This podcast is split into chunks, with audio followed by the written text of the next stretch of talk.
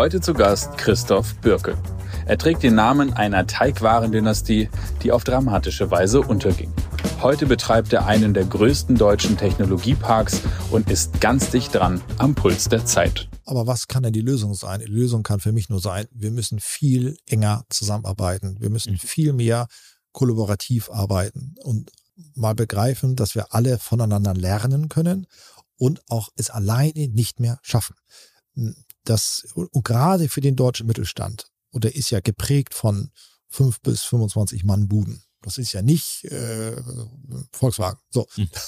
nicht wirklich. Das ist, aber ähm, dass wir das nur noch im Netzwerk schaffen. The Turnalist. Unternehmerisch von Mensch zu Mensch. Der Turnbull Podcast.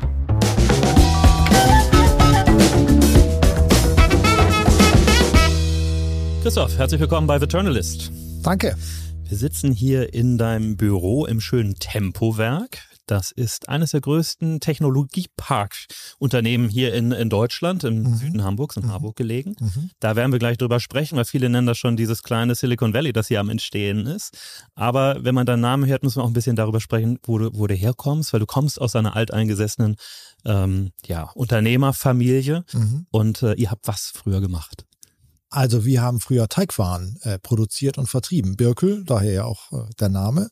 Ähm, das haben wir bis Ende der 80er ähm, Jahre gemacht. Äh, ich mhm. war die fünfte Generation und dann haben wir das Unternehmen verkauft, gezwungenermaßen. Das war ein schwerer Schicksalsschlag für die Familie, das tun zu müssen.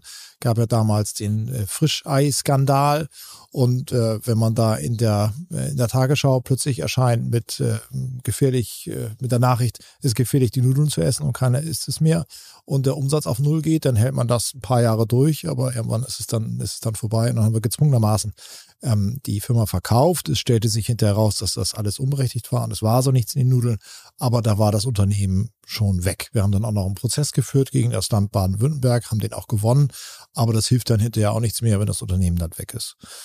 Ja, und dann haben wir uns äh, umorientiert. Ja, aber mal, mal der, der Reihe nach. Du bist also quasi dann ins Unternehmen hineingeboren worden. Wie kann ich mir das vorstellen? Bist du auf dem Betriebsgelände quasi aufgewachsen? Ja, wir hatten äh, in Buxtehude, wir waren ein nördlicher Ableger. Es gab fünf Werke. Mhm. Wir waren das zweitgrößte Werk hier. Das Hauptwerk war in Stuttgart.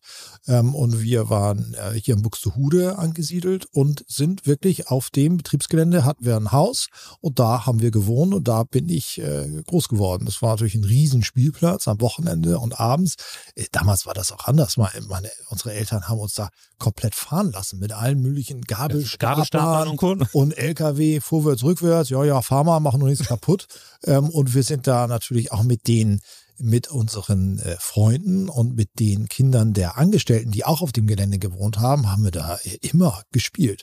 Wir sind in der Produktion groß geworden. Das wäre heute so alles gar nicht mehr möglich. Damals war das, äh, war das toll. Ja, und das war super. Da, da, da wächst man dann einfach so rein. Ähm, mich haben oder mich fragen immer viele, war das immer klar, dass du in das Unternehmen einsteigst? Was ich getan hätte, hätten wir es mhm. dann noch. Und ja, die Frage hat sich nicht gestellt. Wir sind mit dem Unternehmen so groß geworden. Wir waren äh, am, am, Essenstisch gab es kein anderes Thema als das Unternehmen. Wir haben da gelebt. Äh, die, die LKWs fuhren praktisch durch unseren Garten. Wir haben äh, jeden Tag Nudeln gegessen. Das haben mich Leute auch immer gefragt. Ist die eigentlich eure eigene Nudeln? Sag ich, was für eine dämliche Frage, ja, selbstverständlich. Obwohl meine Mutter, die aus äh, Cuxhaven kam, ähm, ihr Lieblingsgericht waren Kartoffeln. Die mochte gar nicht so sehr Nudeln, aber ja, die musste nur nicht, Mann geheiratet, genau, ja. Die musste nur nicht jeden Tag Nudeln machen und äh, das haben wir auch immer gegessen. Es gibt übrigens nichts Schöneres als den Geruch von frisch gemachten Nudeln. Also wenn die produziert werden, das ist natürlich toll. So eine Fabrik hat ja auch Fenster und wenn das dann so die Lüftung so nach draußen kommt, nur durch die Fenster und man morgens aufwacht und man hat diesen frischen Teigwarengeruch, das ist das ist toll und das prägt sich natürlich auch ein. Also die Frage gab es nicht, da war ich 15 Generationen, bin da so reingewachsen gewachsen. Ich hatte schon meinen Schreibtisch praktisch stand da schon, der von meinem Großvater. Den hätte ich dann übernommen, aber das hat sich dann eben leider nicht ergeben. Nun kam das ja, dieser Skandal ähm, quasi über Nacht. Also das war ja ein ganz erheblicher Wendepunkt. Wie alt warst du damals? Wie hast du das miterlebt? Da war ich 13, 14. Mhm. Das haben wir natürlich voll mitgekriegt. Irgendwann, das war, glaube ich, zu meinem Geburtstag sogar.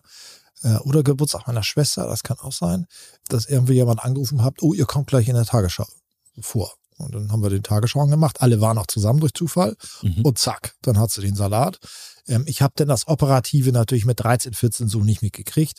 Aber ich habe natürlich mitgekriegt, wie das mein Vater und vor allem mein Großvater, dessen Lebenswerk da praktisch vor seinen Augen zerstört wurde, wie das die Familie belastet hat. Und die Familie ist teilweise dabei auch auseinandergebrochen.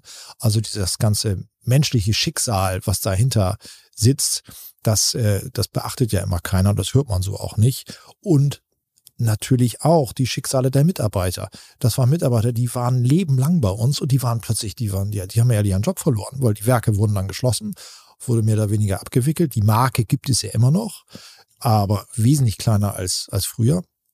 Da haben hunderte Leute ihr, ihre Posten verloren, die sie schon immer hatten. Das waren ja auch Freundschaften, die da entstanden waren. Und die sind dann zum großen Teil alle kaputt gegangen. Das war für meinen Vater, für meinen Großvater wirklich ein sehr, sehr herber Schlag für die ganze Familie. Natürlich genau das gleiche auch in Stuttgart. Das Werk war ja wesentlich größer. Wir hatten über 1000 Mitarbeiter. Und das war natürlich schon nicht einfach. Die haben alle zum großen Teil wieder einen Job gefunden. Aber es war ähm, also keine gute Zeit. Nun hast du ja gerade eben selber gesagt, ihr habt nachher vor Gericht gewonnen. Also dieser Vorwurf, dass ihr äh, angebrütete Eier verwenden würdet oder bakteriell äh, belastetes Material verwenden würdet, war komplett unberechtigt. Wie, wie seid ihr dagegen vorgegangen und äh, wie also kann man sich das vorstellen in so einer unternehmerischen Situation? Das ist ja so, viele haben ja, das in der Corona-Situation erlebt, wenn so ein Markt plötzlich wegbricht. Ja. Bei euch war es ja noch deutlich dramatischer. Also es war ja auch der erste Lebensmittelskandal, den es in dieser Dimension in Deutschland gab. Ähm, da wurde auch von Staats- und von Presseseite ganz anders mit umgegangen, als das heute der Fall ist. Heute wird wesentlich anonymisierter aufgrund dieser Lehren, die man damals gezogen hat, damit umgegangen. Damals war das Vollbürkel in der Tagesschau, zack, bitte nicht mehr kaufen, also Warnung. Mhm. Da würde ich auch keine Nudeln mehr kaufen von uns. Da ist, ist ja klar, wie ist es entstanden. Wir ähm, haben natürlich Frischei bezogen, das war Frischei-Nudeln. Äh, mit großen äh, 24 Tonnen LKWs kommen die an und da gibt es natürlich ein paar Lieferanten in Europa, die Frischei überall hin ausliefern. Und irgendwo ist dann aufgetaucht, ja, hier in diesem einen großen LKW sind irgendwie Salmonellen drin. Wir haben, waren eine der wenigen Firmen, die selber Laboratorien hatten und haben selber getestet und haben immer gesagt, bei uns ist es nicht. Wir haben es ja selber getestet, ist nicht da. Mhm. Es wurde aber dann der Rückschluss gezogen, also da ist aufgetaucht bei euch auch. Ähm, und dann gab es zwei unterschiedliche Proben und dann wurde nicht die dritte Probe abgewartet, sondern es ging sofort an die Presse. Das war ein Fehler. Und dann, dann war es mal draußen und dann haben wir das auch nicht wieder eingefangen bekommen, obwohl wir dagegen vorgegangen sind, auch pressetechnisch natürlich. Hätte man vielleicht gar nicht machen sollen, vielleicht hätte man aber sagen müssen, so, wir ziehen zurück, gut ist. Wir haben damals gekämpft, Vielleicht haben wir es dadurch noch schlimmer gemacht. Hinterher ist man immer schlauer. Weiß man auch nicht genau. Und dann sind wir auch gerichtlich dagegen vorgegangen. Das dauert aber Jahre. Jahre. Ja. Und bis dahin war das Unternehmen weg. Ja. Vor Gericht habt ihr erschritten, das ist ja öffentlich 13 Millionen Mark. Nicht ja. wenig Geld, aber für so ein Unternehmen definitiv naja, sehr wenig. Ein Bruchteil von dem, ja. was die Bude wert war. Nicht? Das äh, hatten noch nie vor zu verkaufen, möglicherweise. Also das war immer klar, dass man alles äh, für das Unternehmen tut und wir hatten auch alles im Unternehmen. Mhm. Also es ist nicht so, dass wir da unser Haus und Haus gelebt haben. Wir haben auf dem Betriebsgelände gelebt, weil das eben das Haus, das war da und selbstverständlich, du lebst da. So, da brauchst du doch nicht selber ein Haus noch nebenbei. Ähm, und äh, das war, das würde man heute wahrscheinlich auch anders machen. Also wir haben da äh, auch schon draus gelernt. Ja, aber damals war es mal so, das war eben auch Süddeutsche, die sind Schaffel, Schaffel, Häuselbauer, sind da auch ein bisschen äh, sparsamer. Und ähm, deswegen war das immer ein Leben mit und für dem Unternehmen. Wir haben alle gut gelebt, will mich gar nicht beschweren. Ähm, aber es war jetzt nicht so, dass man da für die eigene Tasche gewirtschaftet hat, sondern es wurde natürlich alles immer ins Unternehmen reinvestiert. Äh, und deswegen war es ja auch so erfolgreich. Mhm. Nun warst du zu dem damaligen Zeitpunkt 13, 14 Jahre alt. Also mhm. du hast es sicherlich operativ so noch nicht greifen können, aber mhm. wahrscheinlich spätestens über die Mitschüler in der Schule, die dann ja ihre genau. Eltern bei euch im Betrieb hatten, natürlich auch auf einer emotionalen Seite nochmal sehr intensiv mitbekommen. Wie ging es deinem Vater damit, der ja nun da vor eine Situation gestellt wurde, das Unternehmen verkaufen zu müssen mhm. und komplett wieder neu anfangen zu müssen? Ja, das war, das war hart für ihn, ähm, weil er ja von heute auf morgen mehr oder weniger plötzlich zu Hause saß, was nie im Lebensplan vorgesehen war. Und diese Option gab es eigentlich gedanklich auch gar nicht. Das Unternehmen war immer da und es war so, und plötzlich war das neu. Zum Glück ist mein Vater emotional extrem stark und ruht sehr in sich selber. Ich habe das nicht so wahrgenommen als Kind, dass er da wirklich dran verzweifelt ist. Das war er aber bestimmt. Ähm, und hat dann aber relativ schnell gesagt, ich möchte meinen Kindern die gleichen Chancen geben, die ich auch hatte. Also ich baue wieder was auf, aber in einem anderen Feld, nicht mehr Lebensmittel. Mhm. Und kam dann auf die Idee als Wirtschaftsingenieur, ich beteilige mich an, äh, an technologieorientierten Unternehmen, an Startups. Damals hieß das Gründer ähm, und sind sie heute auch noch. Und, ja, aber heute heißen sie ein CEO und nicht mehr Geschäftsführer. Ja, ganz genau. So, so, also da hat er sich dann äh, da dran, er ist zur TU gelaufen, hat gesagt, wo gibt's denn hier was? Und da gab's also damals TU Technische Universität Technisch, hier in Harburg. Genau, genau. Weltberühmt. Und genau, das war wie aus Buxude kam, lag das ja nah. Er, und hat sich äh, dann da in dieses Thema eingearbeitet, hatte ja auch Management-Erfahrung und weiß, was läuft gut, was läuft nicht gut und so weiter. Und hat dann da die Startups ähm, beraten, aber als Business Angel eben auch finanziell unterstützt. Und damals im viel kleineren Rahmen, als das heute so üblich war. Das war ja auch noch nicht alles so teuer. Der Markt war auch noch einigermaßen im, vernünftig.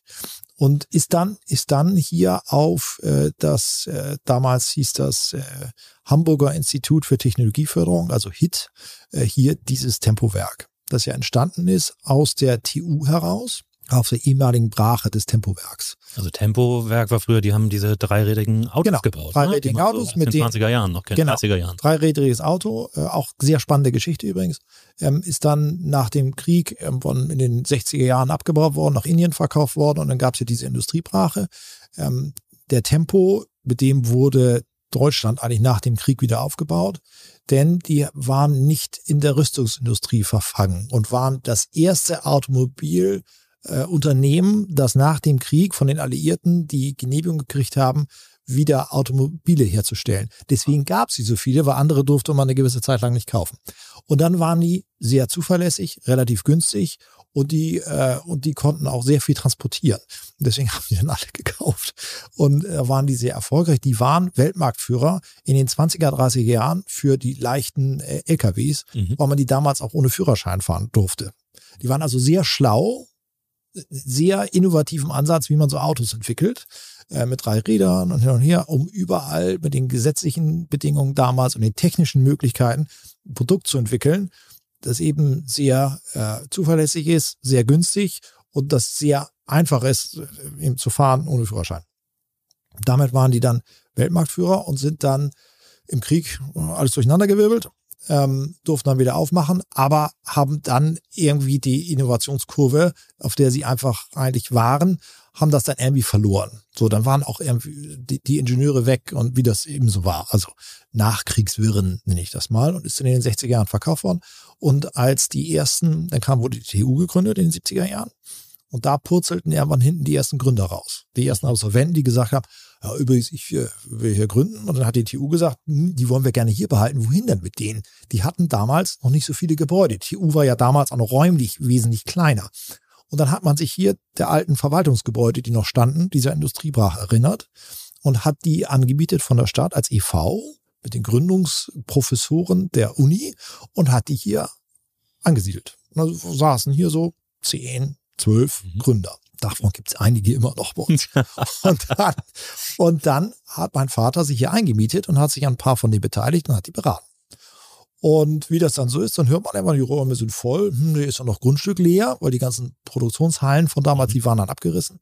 Und hat dann, ähm, dann gesagt, ich baue hier. Und ich baue jetzt für diesen, dann mittlerweile eine GmbH, wurde also professionalisiert, baue dafür einfach und vermiete das an dieses äh, Hit-Technopark, hieß es dann.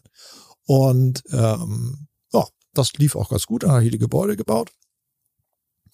Und irgendwann war der Geschäftsführer der Betreibergesellschaft war weg. So. Nee, weg. Aber nicht mehr erschienen. Nee, der war weg. Äh, seine Frau gab's noch, weil die das Restaurant be betrieben. Und die hat dann gesagt, ich weiß auch nicht, wo mein Mann ist. So, und irgendwann war der dann, weiß ich, Südamerika oder so und war weg. Und dann sagt er, ja, ist ja nun blöd. Ich, ich sitze hier, ich bin Eigentümer der Gebäude, die Mieter sind noch da, aber der Mittelsmann, der eigentlich die Gebäude betreibt, der ist nun irgendwie uns abhanden gekommen. Mit Life Prices. Die, die, Chance, cut the middleman. Genau. Genau, und genau das haben wir dann gemacht. Okay, jetzt machen wir selber. Haben die, okay. haben die Gesellschaft übernommen und seitdem sind wir, ähm, sind wir Betreiber des Technologieparks. Äh, beteiligen uns immer noch an Unternehmen, aber nun nicht mehr an unseren Mietern, weil dann sitzen wir immer auf zwei Stühlen, das mhm. ist blöd. Mittlerweile sind wir auch kein Park mehr für Startups, denn die TU ist mittlerweile natürlich auch gewachsen, also die sitzen eher da. Und wenn die dann so drei, vier, fünf Jahre alt sind, dann kommen die dann eher zu uns. Mhm. Also unser Fokus ist jetzt kleine, etablierte, technologieorientierte Unternehmen hier denen ein Zuhause zu geben. Und davon habt ihr eine ganze Menge. Aber lass uns einmal kurz noch einen Schritt zurückgehen, weil du sprichst schon die ganze Zeit in Wir-Form. Wie bist du nach der Schule ähm, weil da war dein Vater dann ja hier schon aktiv, ja. dazu gekommen, mit ihm gemeinsam zu arbeiten, weil das ist ja auch nicht unbedingt so selbstverständlich, insbesondere nach einer so belastenden Phase für die gesamte Familie. Ja, aber das komischerweise stand nie wirklich in Frage, weil das war ist ja in unserer Familien-DNA, also fünfte Generation. Äh, da ist es klar, man arbeitet mit und für die Familie und genauso sehe ich das übrigens auch ähm, dass ich alles, dass wir sind alle zum Schluss ja auch nur Reisende. Ich kann nichts mitnehmen zum Schluss. Und denke immer, meine Eltern haben mir eine tolle Chance gegeben, die muss ich nutzen, um auch meinen Kindern diese tolle Chance zu geben, ähm, damit sie das hoffentlich auch tun. Und genauso hat unsere Familie das immer getan.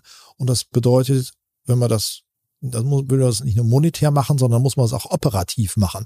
Das heißt, ich muss auch die Kinder so äh, so mit ihnen umgehen, dass sie irgendwann auch wollen und mhm. also kommen wollen und dass ich auch operativ sie einbinden kann, also in einem partnerschaftlichen gemeinsamen Weg. Und so hat mein Vater das auch gemacht. Ich habe. Äh, Wie hat er das gemacht? Ja, ich habe also ich habe erstmal eine Banklehre gemacht, so ganz klassisch, habe ja BWL studiert und dann war ich bei äh, war ich bei Bosch äh, zweieinhalb Jahre in Süddeutschland. Das ist für einen norddeutschen Jungen ja auch mal eine Erfahrung. Und dann, ich habe mal gesagt, so Papa, ich will jetzt nicht mehr, ich komme jetzt. So.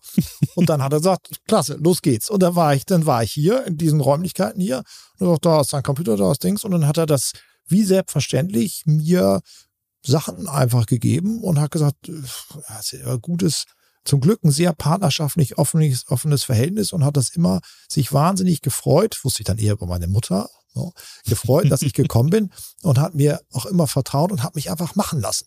So, wir haben uns natürlich abgestimmt und immer ein paar Sachen erklärt. Übrigens viel zu wenig eigentlich. So im Nachhinein sage ich jetzt mal ein paar Sachen mal erklären können. Vorher hätte ich mir sie selber nicht arbeiten müssen. Aber er hat mich da mal machen lassen, aber du wirst es schon nicht falsch machen.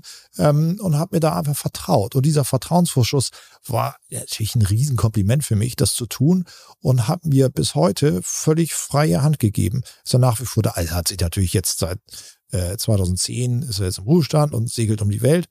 Ähm, er ist aber offiziell immer auch noch mit mir zusammen Geschäftsführer. Und Steht im Handelsregister, ja. Genau, so soll es auch bleiben. Und äh, ich werde meinen Vater ja nicht offiziell in den Ruhestand schicken, da muss er ja schon selber entscheiden. Aber er ist natürlich operativ nicht mehr da und hat sich auch äh, also vollkommen äh, zurückgezogen und, und lässt mich machen, hört sich das alles an, steht mir auch mit Rat und Tat zur Seite, wenn ich ihn dann frage. Aber er kommt auch nicht und sagt, ihr müsst es so machen und jenes und dieses. Er weiß immer, jede Generation hat ihre Zeit. Und irgendwann muss man auch sagen, so, jetzt ist gut und ich kann jetzt auch keinen Mehrwert mehr bieten. Schon, aber nur dann, wenn ich gefragt werde.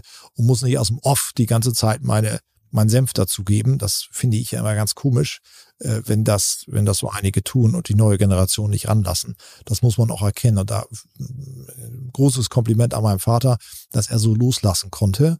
Äh, das konnte mein Großvater übrigens auch. Das hat er auch von seinem Vater mhm. gelernt. Der ist auch so ausgetüttelt, der ist noch immer zu Fuß von äh, da in die also der wohnte ein bisschen weiter weg dann im Alter, ähm, in die Firma gelaufen, hat da seine private Post gemacht und ist dann wieder gegangen, hat aber nichts mehr getan. Aber mein Vater sagt, lass ihn doch da seine Post machen, dann hat er noch seine Routine ähm, und äh, hat ihn dann auch, so heißt mein, mein Kind, dem vertraue ich und der macht das schon. Und so hat mein Vater das auch gemacht und ich hoffe, ich mache das auch so. Gibt mhm. ja auch kein größeres Kompliment, als wenn das eigene Kind das weitermacht. Also finde ich zumindest. Mhm. Kann sich jeder selber beurteilen, wird da gar nicht werten. Aber ich würde mich wahnsinnig freuen, wenn das einer eines von meinen Kindern übernimmt. Ähm, und dann würde ich die auch natürlich machen lassen. Ich hoffe, es mhm. gelingt mir dann auch so. Mhm. Du bist ja nicht alleine, du erwähntest schon eine Schwester. Mhm. Macht ihr hier Dinge als, als Kinder dann auch gemeinsam oder habt ihr euch das aufgeteilt? Wie kann man sich das vorstellen? Nö, das haben wir aufgeteilt. Eigentlich mache ich alles. Und, äh, und naja, wenn das in der Familie ist, dann ist es ja nicht nur, dass man also man muss das, glaube ich, schon, wie in jeder guten Partnerschaft, die Aufgaben schon ganz klar verteilen. Ähm, und was schwierig ist, ist, wenn man nicht operativ im Geschäft dabei ist und dann immer mal zweimal im Jahr kommt und dann meint man, seinen Senf dazugeben zu müssen, sage ich, ja, was, dann mach's auch bitte, du komm hier und mach's mit. So. Ähm, da meine, meine Schwester nicht operativ tätig ist und, äh, und glücklich ihre, ihre eigenen Sachen macht, äh, vertraut sie mir da genauso sehr. Äh, das geht auch so gut, weil wir uns sehr nahe stehen. Und äh, daher treffen wir uns geschäftlich zweimal im Jahr. Dann berichte ich eifrig, dann wird gesagt, vielen Dank, abgenickt und dann geht's weiter. Und natürlich, wenn ich frage, kriege ich auch eine Antwort. Aber es ist nicht so, ich hätte noch mal jene Idee, eigentlich müsste es so machen, weil zum Glück beide wissen, mein Vater ganz besonders, aber auch meine Schwester, wie schwierig es im Operativen ist und es natürlich für jede äh, für, für jede Entscheidung, die wir haben, gibt's gibt's einen Grund. Und ich bin ja auch übrigens nicht hier im Totalen allein, sondern ich habe ein Team. Mhm. Kennen wir auch, habe auch Berater, die kennen auch meinen Vater und meine Schwester. Und alles das, was ich, äh, was ich mache, ist im Team abgestimmt. Also da kann man sich schon darauf verlassen, dass ich hier nicht der Einzige äh, im Orbit bin, der mal links, mal rechts schwenkt. Mhm. Klingt nach einem ganz wunderbaren Übergang. Und nachdem du ja eben sagtest, dein Vater hat dich einfach machen lassen und es war mal eine, wie sagtest du eben so schön, Industriebrache. Und wenn ich mich heute hier umschaue, dann ist es das nicht mehr. Es ist, wie eingangs erwähnt, einer der größten Technologieparks in Deutschland. Dann hast du offensichtlich eine ganze Menge gemacht lass uns daran teilhaben. Was hast du gemacht? Wie hast du das Ganze hier entwickelt? Und was ist inzwischen daraus geworden? Also wir sind einer der größten privaten Technologieparks in Deutschland. Es gibt äh, äh, schon noch ein paar, die sind wesentlich größer, die sind dann aber eher in, in öffentlicher Hand. Ähm, die machen auch ihren Job extrem gut. Äh, es gibt aber auch ganz viele kleine. So, jede Gemeinde hat ja teilweise ein Technologiezentrum das kann man machen, muss man aber nicht. da sitzen wir hier in Hamburg, da ist es vielleicht einfacher als im ländlichen Bereich. Ähm, ja, was, was machen wir besonders gut? Das weiß ich gar nicht. Ähm, also ich weiß schon genau, was wir machen. Ich glaube, wir machen es auch ganz gut. Das zeigt ja der Erfolg jetzt mit 30.000 Quadratmeter. Wir haben uns, ich glaube, verdreifacht in den letzten zehn Jahren in der Größe, sind jetzt auch ausgebaut übrigens auf mhm. dem Gelände. Jetzt geht's eher in die inhaltlichen Sachen. Ähm, denn Gebäude ist das eine. Das ist aber für uns immer nur die Eintrittskarte für das, was wir hier eigentlich tun wollen. Wir verstehen uns ja nicht als Technologiepark, der Mieträume anbietet. Das tun wir natürlich. Der Mietraum ist aber nur die Eintrittskarte. Die Eintrittskarte in ein sehr lebendiges Netzwerk aus im Moment 120 kleinen technologieorientierten Unternehmen mit ungefähr 800 Mitarbeitern hier auf dem Gelände. Und wir, unsere, ja, was wir machen, ist, dass wir diese Menschen miteinander in Verbindung bringen. Mhm. Wie jeder Business Club, mehr oder weniger. Nur, dass wir als Mitgliedschaft den Mietraum haben. Wenn man Mietraum hat, dann kommt man ja rein und dann kriegt man, äh, kriegt man dieses Netzwerk mehr oder weniger umsonst obendrauf und sagt, pass mal auf, wir haben hier 120 Unternehmen aus 45 Branchen in allen unterschiedlichsten wirklich Technologiebereichen und mit 800 Köpfen, die unglaublich viel Know-how haben. Und wenn du eine Frage hast, dann können wir dir sagen, wer die Antwort hat. Mhm. Und das ist unserer Meinung nach ein sehr großer Mehrwert, vor allem in einer Welt, die immer schneller und komplexer wird, besonders im Technologiebereich. Ähm, und das sind ja alles kleine Unternehmen, die wir haben. Unsere Durchschnittsmieter haben so fünf bis 25 Mitarbeiter. Wenn davon einer meint, in Zukunft kann ich noch alle Fragen selber beantworten, dann sage ich, dann wird es sich in zehn Jahren im Zweifel nicht mehr geben. Dann hast du ein riesiges Problem. Und dann brauchst du ein vertrauensvolles Netzwerk, Partner, mit denen du zusammenarbeiten kannst. Sparringspartner, sagen, ich habe doch das gehört, mhm. denk mal darüber nach und so weiter. Und hier im Technologiepark, also hier im Tempowerk, haben wir ja einen gewissen Vertrauensvorschuss, weil wir sind hier alle im Park und ich treffe dich morgen wieder. Also wenn du heute Unsinn erzählst, äh, Unsinn mhm. erzählst, dann erzähle ich dir das morgen gleich wieder. Das wird also keiner tun. Deswegen glauben wir, und das ist auch so, dass sich die Mieter hier relativ schnell vertrauensvoll austauschen, weil man sich kennt, beim Mittagessen, morgen wieder trifft, heute wieder trifft und es schafft eine gewisse Ebene zueinander. Mhm. Das ist anders, als wenn ich irgendwo hingehe im Club, ich kenne keinen, dann muss ich die erstmal kennenlernen und dann sehe ich die vielleicht auch nie wieder. Hier trifft man sich im Zweifel jedes Mal beim, beim Mittagstisch. Und das versuchen wir zu tun. Neben den anderen Dienstleistungen, die wir, Services, die wir als Plattform natürlich mit anbieten. Also du kriegst vergünstigtes Essen, du kriegst äh, die Konferenzräume günstiger, wir haben das Hotel, äh, wir haben äh, kleines Rechenzentrum für unsere Mieter. All diese Dienstleistungen, die die Plattform noch bietet, denn wir sehen uns als Plattformbetreiber, mhm. als physische Plattform und die Basis sind die Gebäude. Warum machen wir das? Ja, Immobilien ist eigentlich ein dämliches Produkt. Die baust du einmal und dann werden die jeden Tag einen Tag älter. Da kann ich noch so sehr renovieren und machen und tun. Ein altes Gebäude ist ein altes Gebäude. Also bis so endlich mal charmant werden wie Altbau, da muss ich auch sehr lange warten. Also haben wir gedacht, wie kommen wir davon weg, indem wir auf das eigentliche Kapital im, im, bei uns hier im Park gehen und das ist Know-how in den Unternehmen. Und wenn wir das anzapfen können und zugänglich machen können für alle Unternehmen im Park, dann haben wir da einen Mehrwert, den ich woanders nicht kriege. Das ist leicht gesagt, relativ schwierig getan, weil natürlich auch hier 120 Unternehmen, 800 Leute, auch nicht jeder schreit, übrigens, Herr Birkel, ich will Ihnen ja mal gerne erzählen, äh, das kann ich alles und da habe ich Problem. Das ist nicht so im Sinne des Deutschen. Also der ist eher so, ich habe ich hab einen Tisch, da setze ich mich alleine hin und dann lass mich mal bitte in Ruhe und übrigens bei mir ist immer alles gut. Mhm. Also wir brauchen dafür Geduld, wir müssen Vertrauen aufbauen ähm, und brauchen dann gute Formate, dass die Menschen sich öffnen. Das gelingt uns mit einigen schon sehr gut und das gelingt uns mit anderen noch nicht so. Aber das ist ja ein, äh, ein ewiger Prozess, den wir da angestoßen haben. Denn äh, wir haben auch Mieterwechsel, jedes Jahr so ungefähr zehn neue Mieter. Die müssen wir dann wieder ein, onboarden und müssen in die Kultur einbringen und so. Das geht jetzt auch nicht alles von heute auf morgen. Das ist schon relativ aufwendig. Ich glaube aber, das ist das Geheimnis für den Erfolg der Zukunft für die kleinen Unternehmen. Ähm, äh, wir nennen das ja Kollaboration. Zumindest Innovation durch ein durch einen kollaborativen Ansatz in der Zusammenarbeit. Mhm. Also ich nehme schon mal mit, dein Vater war Vorreiter sozusagen, was wir heute als Startup-Investor, als Business Angel nennen. Mhm. Und du bist ganz früh dabei gewesen, was wir heute so als Coworking Space vielleicht an der einen oder anderen ja. Stelle wahrnehmen. Ja. Wobei wir haben hier ganz viel produzierende Gewerbe auch ja. auf, dem, auf dem Hof. Ne? Also ich habe, mhm. man kennt so vielleicht so ein paar äh, Brands auch, ihr habt Ankerkraut hier beispielsweise auch auf dem Gelände, ich Die sind gesehen. jetzt mal nicht so technologieorientiert. Die sind nicht so technologisch, genau, aber, aber ansonsten gibt es ja hier wirklich eher so die Kategorie Hidden Champion in sehr genau. speziellen genau. Bereichen. Ja, also wir haben äh, vier oder fünf Weltmarktführer, mhm. sehr kleine Märkte, sehr speziell, aber nur gut, Weltmarktführer. Ähm, und Ankerkraut übrigens, also man braucht immer erstmal einen Störer im System. ähm, warum haben wir Ankerkraut genommen? Nicht nur, weil ich das Produkt gut finde und von die Gründer extrem, extrem spannend. Ähm, die sind in zwei Sachen gut. Das eine ist sind gut im Marketing. Mhm. Und Marketing ist jetzt auch nicht so, was dem Ingenieur so in die Wiege gelegt wird. Ich will jetzt keinem zu nahe treten, aber der Ingenieur ist toll im Entwickeln, aber äh, verkaufst es auch gut? Ja, mh, hm, das Produkt ist auch gut, ich verstehe gar nicht, warum es sich nicht selber verkauft. Sag ich, ja, weil du Marketing brauchst. So, das ist also, mh. Hm. und er sagt, da sind die besonders gut da können wir, da, da können, können wir sie ja, jeder Mieter, der herkommt, der muss auch was mitbringen. Also wir gucken schon uns jeden Mieter an und verpflichten sie auch dazu. Also wenn du hier kommst, musst du hier öffnen und dann musst du das auch mal erzählen. Und das macht also, ihr dann im Rahmen von Veranstaltungen? Das machen wir im Rahmen von Veranstaltungen, eins zu eins Beratung, beim Mittagstisch und so weiter und so weiter und so fort. Und das macht eben dann Ankerkraut. Und sie sind besonders gut im Online-Shop übrigens. Mhm. Das haben auch nicht alle. Da weiß auch nicht jeder, wie baue ich einen vernünftigen Online-Shop aus. Das ist dann schon wieder sehr technologieorientiert. Ähm, ja, unsere wenn ich sage technologieorientierte Unternehmen, heißt das ja auch nicht immer, das sind Unternehmen, die nur Spitzentechnologie entwickeln, sondern teilweise haben sie auch nur eine Dienstleistung und setzen dazu aber sehr spezielle Technologien ein. Das ist für uns dann auch technologieorientiert und das ist so bei Ankerkraut. Die setzen auch eine sehr gute, finde ich, Technologie ein und die wird dann über Ankerkraut auch zugänglich für andere Unternehmen hier bei uns im Park. Mhm. Nenn uns mal ein paar Beispiele. Was habt ihr ansonsten hier für Unternehmen? Du sagst so sehr spezielle Märkte. Einfach, dass wir mal ein Bild davon haben. Was, was also, machen wir hier? Wenn wir hier, können, können die Zuhörer jetzt nicht, aber da äh, nach rechts oder links von dir aus dem Fenster gucken, dann sehen wir Elcell. Elcell ist äh, auch ein Weltmarktführer äh, im Bereich der Batterieentwicklung.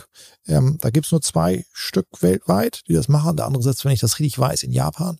Ähm, die sind ganz in der ersten Phase dabei, wenn neue Batterien entwickelt werden.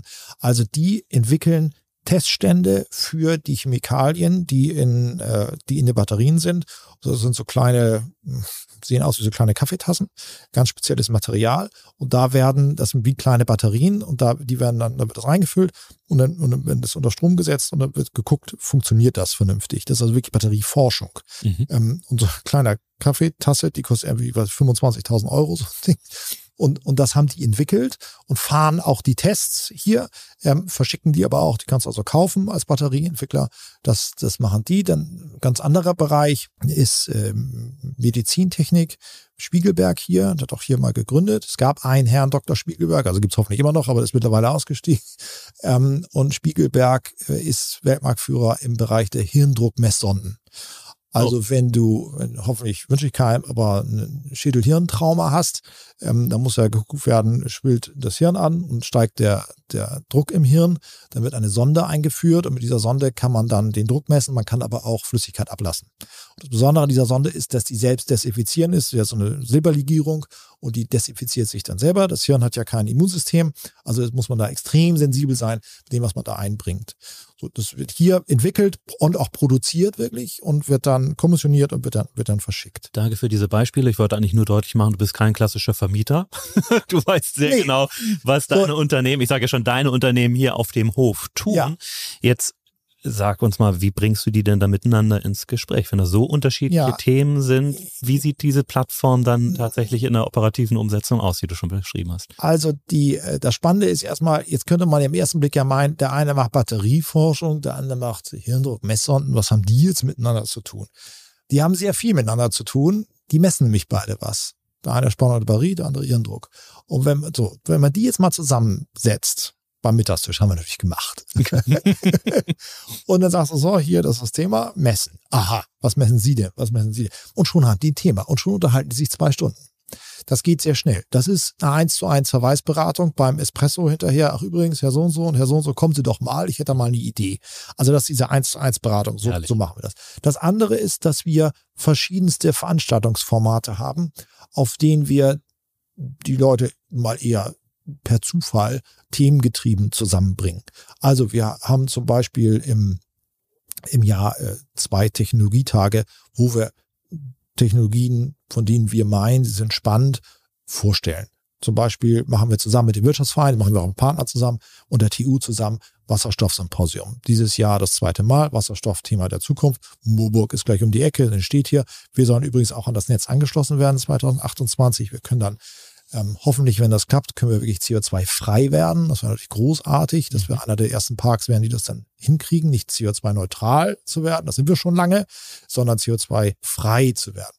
Ähm, also über solche themengetriebenen Tage machen wir das dann, äh, genauso wie äh, zum Beispiel bei Kaminabenden, wo wir ganz, äh, ganz spitze ähm, ähm, Klientel, die wir einladen, nämlich nur unsere Geschäftsführer und Entscheidungs- Träger. Die andere Form hat eher offen für alle, dass wir sagen, wir machen mal ein äh, oder viermal im Jahr treffen wir uns nur mit den Geschäftsführern, so auch nur 15, 20 Leute ähm, und bringen die zusammen beim Essen und dann unterhaltet ihr euch. Da haben wir immer einen kleinen, so Viertelstunden Input, immer mal was anderes, äh, aber eigentlich setzen wir die nur zusammen und die reden miteinander. So, das ist auch extra so klein, damit man sich da gut kennenlernen kann. Alles über 20 wird schwierig, äh, da noch irgendwie ins Gespräch zu kommen ähm, und, und sich kennenzulernen.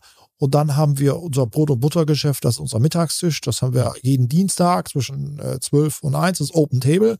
Äh, da sitzt unser Netzwerkmanager, den wir haben, der sitzt da und dann kommen die Leute, gehen eh zum Mittagessen, dann können sie sich zu ihm setzen, unterhalten sich und der stellt es einen dann vor.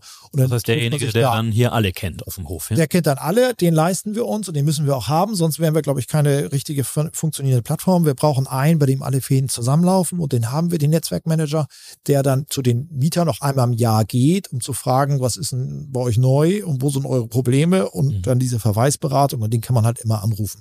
Und der berät und vermittelt die Leute innerhalb des Parks, aber auch zu unseren Partnern, die wir außerhalb haben. Also zur TU, zur Fraunhofer, äh, zur DESI, die kennen wir natürlich alle. Und wenn jetzt so ein kleines Unternehmen mit 15 Leuten sagt, ach, ich da mal, ich brauche mal einen Lehrstuhl zu so und so irgendwie, dann, äh, dann rufen Sie doch mal als äh, Unternehmen XY bei der TU an. Da werden Sie lange in der, irgendwo in der, in der Vermittlung warten, mhm. bis Sie drankommen. Wir kennen halt die TU und äh, können anrufen und wissen ziemlich schnell, äh, wer da der Richtige ist und kriegen auch den Kontakt. Also die Verweisberatung gibt für uns mit dabei. Ähm, ja, das ist so ein Also ein sehr so. analoges Geschäft, um das mal total so zu analog. Ne? Was, total analog, ja. ja ich glaube, es funktioniert auch noch so. Ich glaube nicht, dass es, ich glaube nicht, dass es auf der, so wie wir es machen, dass es digital funktioniert. Dafür ja. sind wir auch nicht genug. Dafür bräuchten wir viel mehr Leute, dass eine ja. Plattform äh, im digitalen Sinne funktioniert. Wir sind eine analoge Plattform. Ja, Geschäfte werden eben zwischen Menschen gemacht. Was hat dann die Corona-Krise mit euch gemacht, als plötzlich diese Begegnungen in der Form nicht mehr möglich waren? Ja, Pause wirklich war. Ähm, der Park war leer. Wir haben mhm. das erste Mal in, wir sind 37 Jahre alt, das erste Mal in 37 Jahren die Post geschlossen vorne, dem Empfang. Mhm. Das war eine komische Erfahrung, wie wir das ja alle fanden. Ich saß hier zwei Jahre allein im Büro, mhm. habe hier Sport gemacht, wie es in Büros geht, mhm. weil es ja auch kein Fitnessstudio mehr gab. Und äh, wir haben dann die Zeit genutzt, um uns neu aufzustellen. Wir hießen ja früher Technopark, jetzt heißen wir Tempowerk.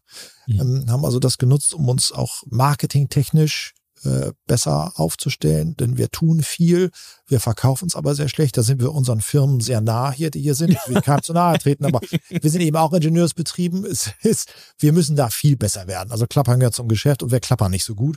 Ähm, da haben wir das genutzt. Wir haben hier umgebaut.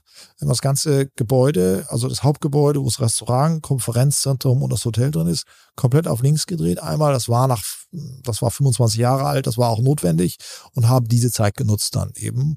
Ähm, aber haben netzwerktechnisch war es echt ein Schritt zurück. Mhm. Äh, wir haben gesagt, machen wir es online, aber sind wir jetzt der Zehnte, der eine Online-Veranstaltung macht.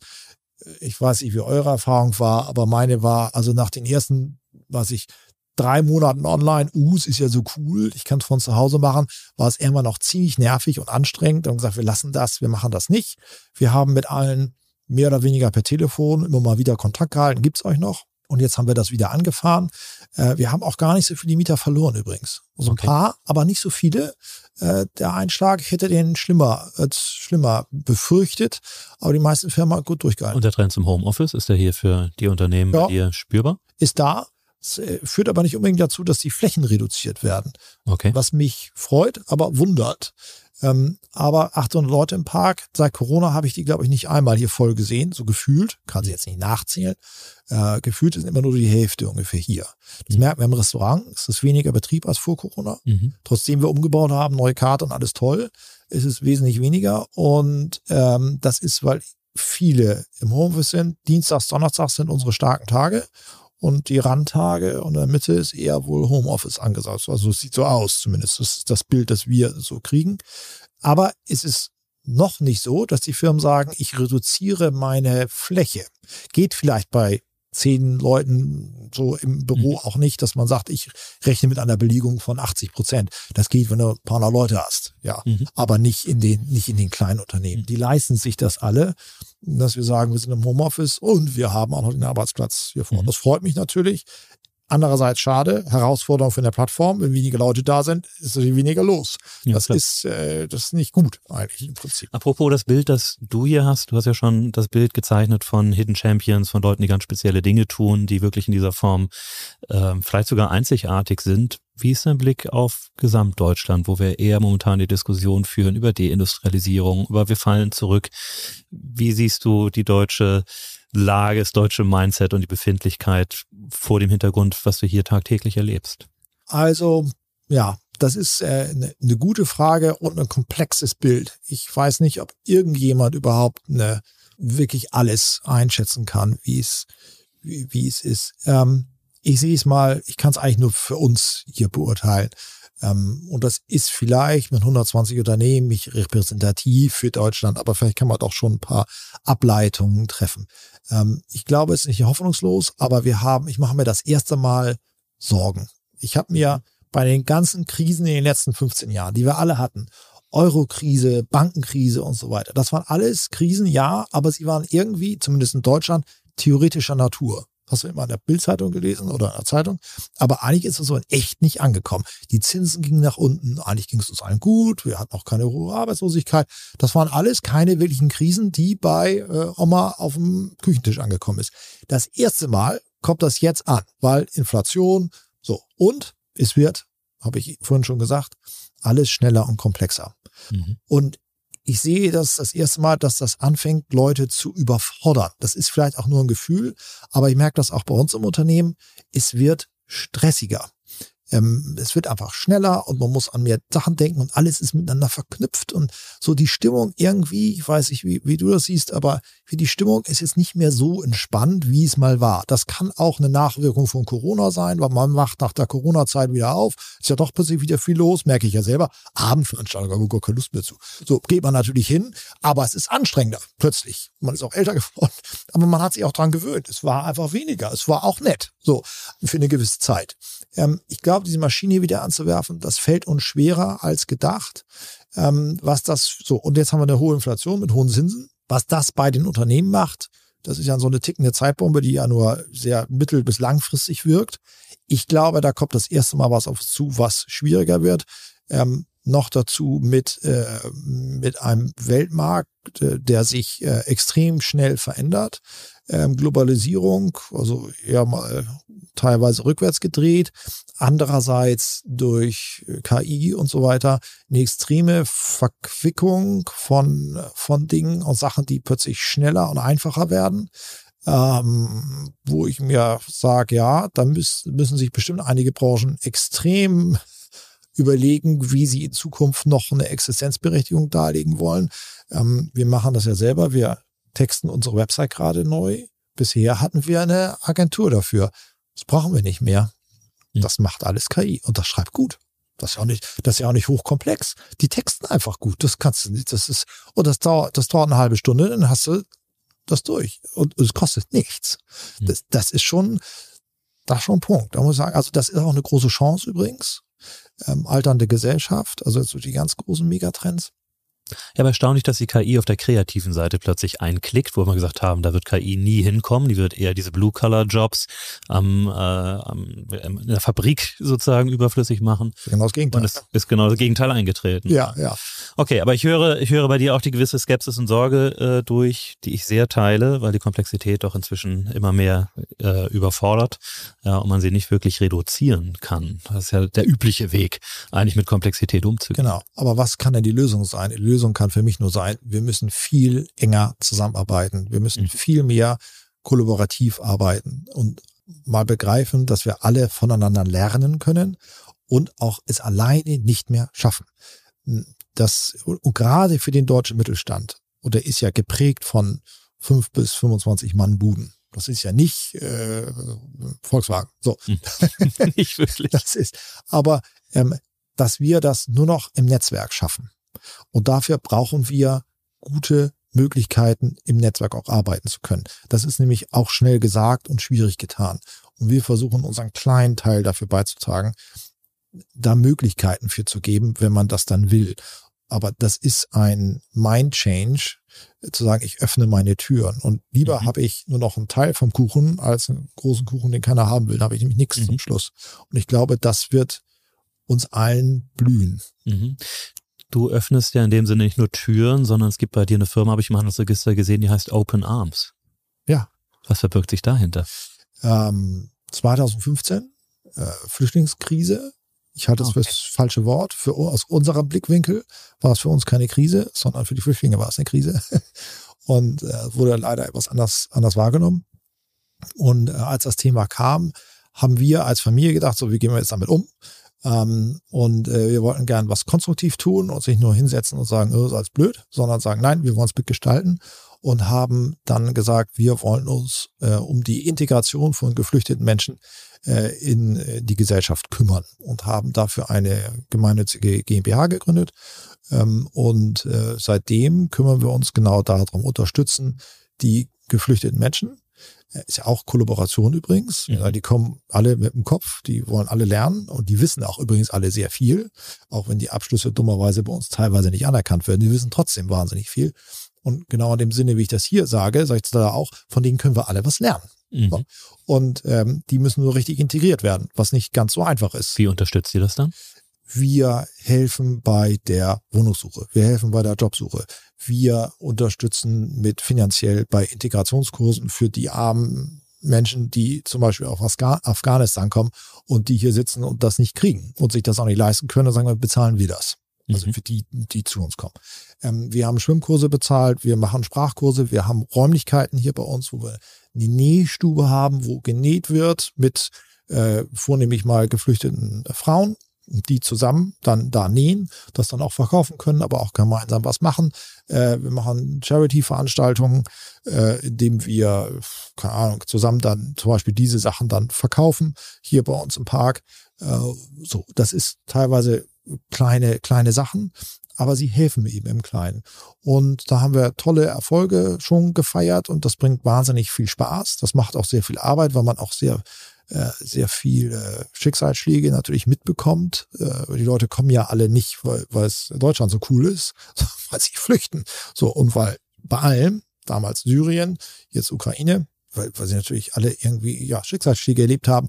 Und dann ist immer nur einer hier, die Familie ist noch da und hin und her. Also das ist, das ist schwierig. Ähm, umso mehr brauchen sie unsere Hilfe. Und das tun wir sehr gern. Dafür, dafür wenden wir auch einen, einen, Teil unseres Gewinns hier aus dem Park auf, äh, um das zu tun, weil wir das richtig finden, auch diesen Menschen zu helfen. Und sie sind auch, ganz uneigennützig, eine Riesenchance für Deutschland, alternde Gesellschaft. Wir brauchen Zuwanderung. Wir brauchen halt Zuwanderung schon seit 30 Jahren. Aber dieses Thema durfte man ja nicht in den Mund nehmen. Und, und dieses Wort Wirtschaftsflüchtling finde ich ja ganz grauenvoll. Ganz USA ist aus Wirtschaftsflüchtlingen aufgebaut. Die sollen ja kommen, weil die arbeiten wollen. Also so, wir haben auch genug Arbeit. Wir brauchen auch nicht nur Fachkräfte, wir brauchen eigentlich jeden. Mhm. So, also dieses Thema ist, ist ein ewiges Thema. Ich verstehe nicht, warum das äh, damals leider überhaupt nicht genutzt wurde als Chance. Ich fand das großartig, dass wir die Grenzen aufgemacht haben und die Leute äh, bekommen lassen. Mal ganz anderes Bild von Deutschland. Leider hat uns das die CSU ja völlig ausgetrieben. Fand ich grauenvoll. Also ich, mhm. ganz schlimme Diskussion. Ähm, ich, ja gut, also haben wir daraus richtig gelernt. Ich weiß es nicht. Ähm, mhm. ich, äh, jetzt haben wir natürlich nächsten leidigen Krieg. Äh, Ukraine, da sieht die Situation ein bisschen anders aus, ähm, weil ähm, die ein sehr gutes Netzwerk haben, die Ukrainer, zum Glück. Und eben in dem äh, Netzwerk äh, der geflüchteten Integration und Hilfe gar nicht richtig auftauchen. Zumindest nicht so in den Massen, wie die Zahlen das eigentlich vermuten würden ließen. Das war in Syrien anders. Ähm, die organisieren sich relativ gut selber, ist ja auch nicht so weit weg und ist gleicher Kulturkreis und so weiter. Ähm, das ist schon, äh, das, das ist anders irgendwie. Ähm, mal gucken. Aber auch mhm. da gibt es massenhaft zu tun. Und ich würde allen wünschen, dass sie wieder zurückgehen.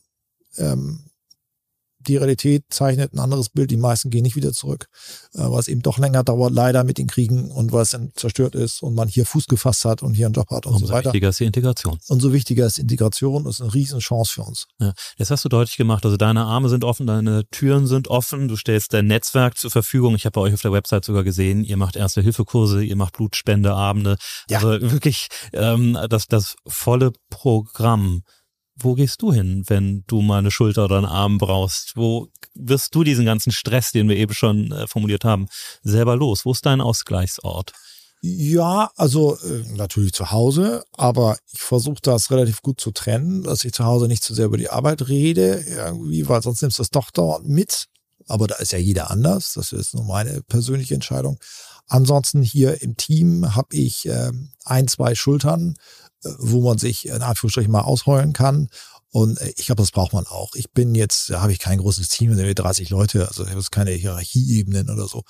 Ähm, aber ich habe schon so ein, zwei Mitstreiter, die es äh, komplett äh, mittragen und auch nach vorne treiben. Und mit denen kann ich mich sehr gut austauschen. Und dann hat man auch das Gefühl, man ist nicht allein. Ich kann jetzt meinen Vater nicht in der Karibik anrufen und sagen, das ist ja noch mal ein Thema. Das kann jemand da machen, wenn er mal hier ist. Ähm, aber er ist natürlich im Operativen jetzt auch nicht mehr so drin und, äh, und hört sich das dann an. Und mein Sohn, du machst das schon alles richtig. Und sagt, ja, okay, gut, hilft mir jetzt aber auch nicht. Aber ich kann ihm jetzt so, und also da habe ich ein paar im Team, und nicht alle, ein paar im Team, mit denen ich das machen kann und mhm. mit denen ich dann auch die großen Entscheidungen gemeinsam treffe. Mhm. Und das reicht dann auch. Also wir finden jetzt auch nicht die Welt neu, ne? Das ist auch mhm. keine Raketenwissenschaft. Äh, das, äh, das kriegen wir schon hin. Mhm. Das hast du vorhin gesagt, der Park ist jetzt hier so rein baulich sozusagen an der Grenze angekommen. Es geht mhm. jetzt vor allem um, um die inhaltliche Weiterentwicklung. Was sind für dich persönlich so die nächsten Projekte, die nächsten Schritte? Sind es dann vielleicht wieder stärker Unternehmensbeteiligung oder ja, die, andere Projekte dieser Art? Die machen wir ja nebenbei noch, immer so als Hobby, weil wir ja im Technologieumfeld nach wie vor unterwegs sind. Ähm, als in Anführungsstrichen Abfallprodukt äh, tauchen natürlich immer wieder Startups Ideen auf und da beteiligen wir uns teilweise auch drin. Wir haben so zehn oder elf aktive Beteiligungen ähm, alle mehr oder weniger im Technologiebereich unterwegs, mhm. aber auch nicht nur. Aber auch Jump House habe ich gelesen. Auch ja? Jump House, ja. also wie, Trampolinpark. Wie das, wie Hochtechnologie. Das, Hochtechnologie, großartig. Ich sage ja, immer jeder, jede Regel braucht eine Ausnahme. Ähm, äh, die, die Gründer sind Freunde äh, von mir und beim Grillen haben die gesagt, wir haben die Idee. So und so, ich der Pitch mal. So wollte ich eigentlich nur Sparingspartner sein. Und nach der zweiten Wurst habe ich gesagt, kannst aufhören, wir machen das. So, weil, weil das, war das so, war, die Idee war dermaßen klar. So, ja. Äh, übrigens witzig, wir haben ja gedacht, wir machen Trampolinpark für Kinder. Und dann haben wir das eröffnet und dann haben da, sind ja die ganzen Väter und Mütter gehüpft und haben da eine riesen Gaudi gehabt. Sag ich, wir müssen unser, unser Modell ändern. Wir haben ein ganz anderes Kundenklientel. Ja. Zumindest ein zusätzliches. Und das ist auch sehr erfolgreich äh, gelaufen. Das haben wir auch schon, schon, schon Teil Exit auch schon hingelegt. Mhm. das ist, das ist ganz gut. Ja, wo ist die nächste Herausforderung? Die Herausforderung ist Plattformaufbau. Mhm. Ähm, wir haben, äh, wir nehmen das sehr ernst, deswegen haben wir auch eine Stiftungsprofessur an der TU gestiftet, jetzt zum äh, Januar diesen Jahres. Also die Idee ist, glaube ich, drei oder vier Jahre alt. Das dauert aber, bis man, aber auch Corona. Was ist das Besondere an der Professur? dass wir da einen Professor jetzt haben, ähm, der sich äh, genau mit dem Thema beschäftigt, wie kriegt man Kollaboration im Ingenieursbereich hin. Denn wir fangen hier an, den Ingenieuren, das haben wir nicht nur Ingenieure, aber ich sage jetzt mal einfach mal die Ingenieure, denen zu erzählen, Kollaboration ist geil. So, ihr müsst euch bitte alle Türen öffnen, ihr könnt nur im Netzwerk arbeiten. Und dann sagen die, das habe ich an der Uni aber irgendwie ganz anders gelernt. Habe ich gesagt, der, der, der Maschinenbauer ist der heilige Gral, da, ne, so. Und wir wollen gerne, und da sind wir mit der TU äh, einer Meinung, wir wollen gerne schon in der Lehre anfangen zu sagen, ihr müsst wissen, dass man gemeinsam besser ist. Und zwar nicht nur Ingenieur mit Ingenieur, sondern Ingenieur mit Künstler, mit mhm. Psychologen, mhm. was auch immer was. Also völlig interdisziplinäre Teams und dass dadurch das Produkt und der Arbeitsprozess besser wird. Und das müssen die Lehre schon begreifen. Das ist mal das eine. Und das andere ist, wir wollen, wir wissen, also wir wissen so einigermaßen, was wir tun, aber viele Sachen natürlich auch nicht. Und der Professor soll mit uns am Tempowerk als Plattform selber forschen. Wie kriegen wir das eigentlich hin? Denn diese Fragestellung, die wir hier haben, die hat ja jeder Technologiepark, ja auch jeder Business Club übrigens. Mhm. Ist immer das Gleiche. Wie kriege ich eigentlich alle Leute zusammen und wie ja. kriege ich es hin, dass die miteinander leben und dass ich als Mittler zum Schluss gar nicht mehr notwendig bin, was funktioniert? Und das ist nicht so erforscht, wie man das meint. Vor allen Dingen nicht im technologischen Umfeld. Ähm, und das wollen wir mit diesem Professor tun. Sehr, sehr glücklich, dass wir das machen können. Den haben wir jetzt für ja, zehn Jahre gestiftet. Der wird dann aber weiter betrieben, aber wir sind für zehn Jahre machen wir das. Und äh, jetzt forscht er an uns, auch in den Unternehmen selber. Wir haben schon die ersten Unternehmen, die gekommen sind. Wir haben gar keine, wir haben gar keine Kultur für Innovation im Unternehmen. Wie baue ich die denn auf? Das ist eine gute Frage. Schlimm, dass du es nicht hast. wir haben es auch nicht unbedingt. Und, und da kommt jetzt der Professor und sagt, okay, wir könnten die und die Modelle daran forschen und könnten das machen und könnten das empirisch erheben und begleiten. Das ist ja Feldforschung bei uns auch mit unseren ganzen Veranstaltungsformaten. Die entwickeln wir jetzt mit ihm zusammen und dann kommt er, so jetzt machen wir mal das, dann verändern wir das, machen wir nochmal, dann verändern wir nochmal was, das, was hat jetzt am besten funktioniert und woraus sind denn eigentlich auch langfristig Verbindungen entstanden, die zu einer Innovation geführt haben. Das wissen wir ja teilweise gar nicht, weil wir das gar nicht nachverfolgen können und das auch gar nicht richtig messen können, weil wir das Know-how nicht haben. Wie messen wir es denn wirklich? Und das macht jetzt der Professor, aber wie gesagt, gerade erst im Januar angefangen. Das dauert auch alles ein bisschen. Aber das machen wir und der steht auch für die Unternehmen hier bei uns im Park frei zur Verfügung. Da muss er nichts für bezahlen. Der kommt dann und spricht mit einem und äh, dann forscht er da an einem rum. Ah, sehr schön. Du hast es vorhin so schön formuliert, jede, jede Generation hat ihre Aufgabe und ähm, hast beschrieben, wie dein Vater das dir übergeben hat, den Staffelstab weitergegeben hat. Ich habe den Eindruck, du hast deine Aufgabe da auch schon richtig gut gefunden. Was würdest du deinen Kindern als Staffelstab weitergeben oder anders formuliert, wenn du nur ein weißes Blatt Papier hast und ein Stift und alles, was du deinen Kindern weitergeben kannst, kannst du auf dieses Blatt Papier schreiben? Was würdest du drauf schreiben? Also, ähm, da kann ich mal auf unsere Werte zurückgehen, die wir auch, die ich auch fürs Tempowerk gelten. Äh, gelten. Äh, sei loyal, deinen Menschen gegenüber, die um dich rum sind. Also äh, benimm dich ordentlich und, und äh, verarsch keinen. Mhm. Also Lo Loyalität. Ähm, begeistere dich für das, was du tust und sei neugierig äh, für das, was andere tun.